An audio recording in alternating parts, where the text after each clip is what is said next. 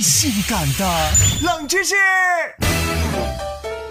荔枝这种水果，果肉鲜美，汁味浓厚，很多人都喜欢吃。可如果我告诉你吃荔枝会被查出酒驾，你会相信吗？冷门指数三星半。其实吃荔枝被查出酒驾的例子不在少数，有人吃了没几个荔枝，结果在查酒驾的时候，酒精浓度却达到了酒驾的标准。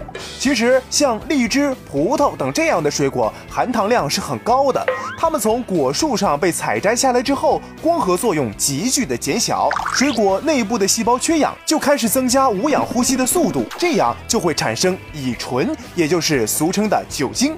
如果水果采摘下来后堆放在一起，随着时间的推移，就更容易产生乙醇了。荔枝酒也是通过这种原理酿造出来的。哎呀，吃了俩荔枝，咋晕了？其实我们自己家里的荔枝放置的时间长了之后，果皮开裂，逐渐的变质，大家也都能闻到淡淡的酒精气味。如果驾驶员在现场被仪器测出酒驾，但确实也没有喝酒，也可以当场提出异议，要求重新检测，或者直接到医院进行血检。这样血检之后就会证明你自己的清白啦。哎呀，轻点扎！哎呀呀呀呀，疼！